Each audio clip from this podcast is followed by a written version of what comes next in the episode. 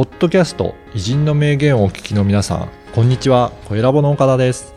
今回はビジネスパーソンのための音声講座、ビジネスに生かす偉人の名言についてのご案内です。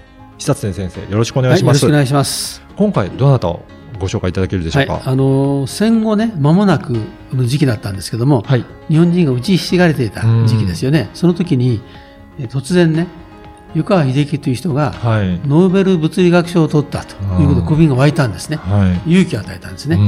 うん、で、日本はその後、ノーベル賞受賞者多いですけども、一番最初の人だということでね、うん、まあ、歴史上に残る立派な人なんですよ。はい。そうですね。あのー、それから、その他のノーベル受賞者の方もちょっとご紹介もいただいたりしてますので。うん、そうですね。はい、これあの、ノーベル賞受賞者というのは、まあ、科学者の一番のトップですよね。だからトップの人はどういう人生を歩んで、はい、どのような言葉を残してくれたのかということに興味があるんでね、うんはい、それも紹介したいと思います。はい。ぜひその共通点あたりも聞いていただければなと思います。はい。それでは講座の一部をお聞きください。ご紹介いただけるでしょうか？まあ、この人はあの中間子理論というものをね、うん、えー、発表して、えー、これが世界に衝撃を与えてね、うん、えー、ノーベル賞を取ったんですけども、はい、あの、実はですね、まあ、も典型的な学者なんですけどね、うん、えっ、と、これ1949年だから、これ戦後、ね、えー、戦争は1945年に終わりますよね。はい。それから4年後ですから、日本が非常に貧しい、非常にその、まあ、うん、がっかりした時期だったんですね。うん。その時にね、ノーベル賞取ったのでね、ものすごくね、国民が湧いたんで、勇気を与えたんですよ。ああ、そうなんですね。で、うん、だから誰でもその当時知ってるんですけどね、うんうん、この当時ね、あの、日本はこう自信をなくしたんですね。うん、ところがね、一人、例えばね、水泳だと、あの、古橋博之進という人が出てきて、はい、この人はあの、世界記録を連発をしてね、うん、あの、日本でも世界ナンバーになれるんだということを示したと。はい。あるいはボクシングでね、うん白井義雄っていう人がいるんですよ。はい。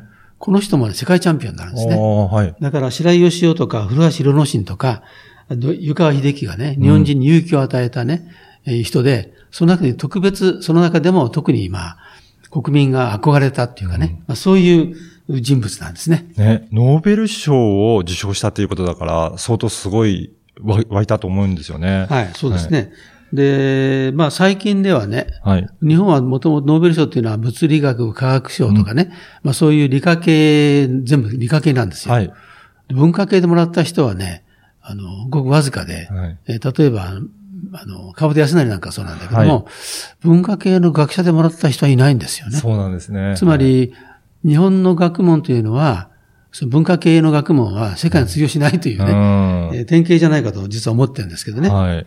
本当に理科系の物理学だったり、そういった科学系の方、本当にたくさんの方受賞されてますよね。うん、だ最近多いでしょ、うん、多いですね。ただこれはあの、まあ、あの、若い時にした研究がノーベル賞をもらうことになったということで、うん、えー、現在の若手はね、非常に環境が厳しいので、うんえー、いずれノーベル賞が減るんじゃないかって恐れがね、うん、結構あるんですよ。確かにそうですよね。こういった、えー、湯川秀樹さんなんかも基礎研究だと思うので、うん、そういった、そういったところにどれだけ、えー、研究費用かけられるかとか、そういったところもありますよね。今はね、まあ基礎研究よりももちろん応用で、はい、えー、どのくらいそれが、まあ、あの産業社会に役立つんですかっていうようなことが強すぎるのでね。はい。まあ、そういう意味で今、ノーベル賞学者たちはみんな、それに警,、警報を鳴らしているというね。うん、まあ、そういう状況ですよね。はい。で、この湯川先生が言った中でね、あの、この人は独創ということを言ったの。独創。独創ですか？独創的。はい、うん。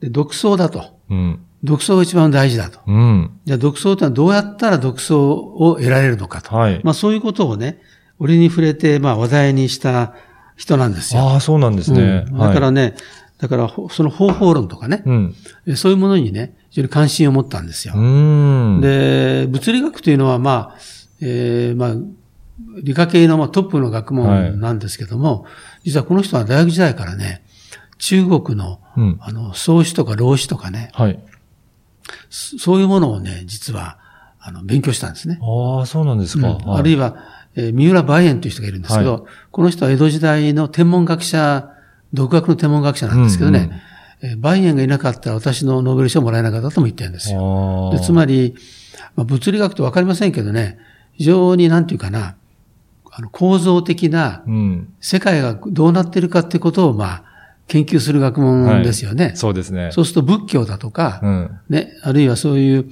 あの、偉い人のその哲学というのはね、うん、実は世界の構造を明らかにしようとした学問ですよね。うんうん、だから、それはね、類似性があるんだっていうことらしいんですよ。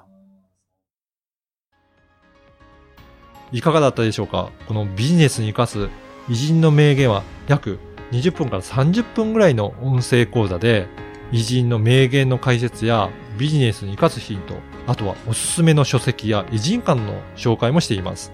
で毎週月曜日に久常先生のこの音声講座がメールでお届けいたします。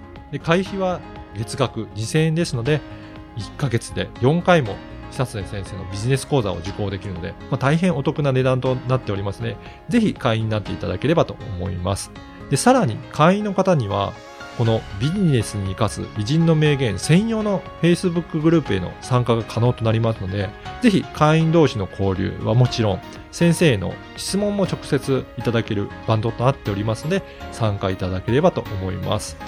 詳しくは説明文にある番組サイトの URL からチェックしていただければと思います。